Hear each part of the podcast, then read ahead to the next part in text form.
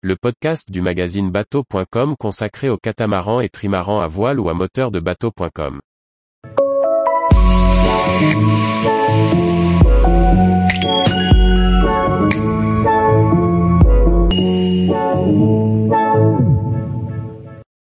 Les Scilly aux couleurs du jubilé de la reine d'Angleterre pour l'escale d'Arthur. Par Anne-Sophie Ponson. Première escale hors de France pour Arthur et son équipage familial en route vers le Grand Nord.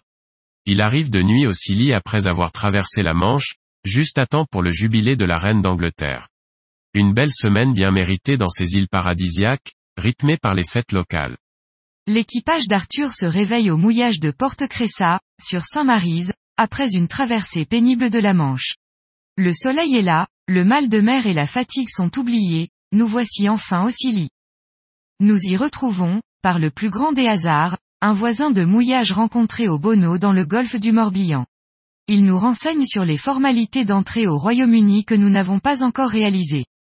Ni une, ni deux, nous envoyons par courriel le formulaire d'entrée rempli aux autorités qui nous répondent très rapidement par le même biais. Nous devons encore attendre les Local Border Force Authorities qui doivent nous contacter en personne, par téléphone ou par courriel. Le semi-rigide de la douane passe en effet régulièrement dans les mouillages. En attendant, nous n'avons pas la permission d'aller à terre. Dur, dur pour les enfants. Qu'à cela ne tienne, nous sortons les cannes à pêche et le hamac.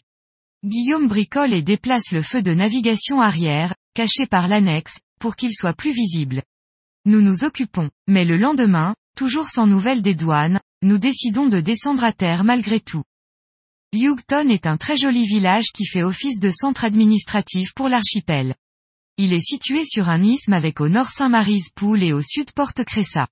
On y trouve un peu tout, entre autres une épicerie, une pharmacie, le centre médical et un office du tourisme. Cependant, nous ne nous y attardons pas outre mesure et nous filons vers Old Grimsby, un très beau mouillage bien protégé du vent d'ouest. Le bateau est vite ancré près de l'île de Tresco. Ça tombe bien car les fêtes du jubilé de la reine d'Angleterre commencent. Au menu des réjouissances, un énorme brasier est allumé à la nuit tombée sur la plus haute colline de Tresco. Toute la population est au rendez-vous, champagne à la main, pour porter un toast à la reine.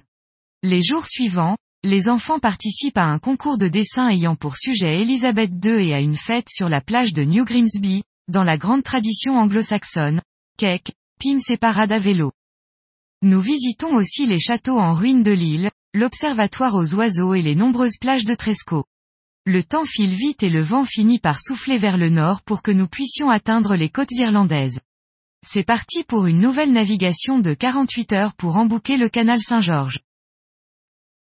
Tous les jours, retrouvez l'actualité nautique sur le site bateau.com. Et n'oubliez pas de laisser 5 étoiles sur votre logiciel de podcast.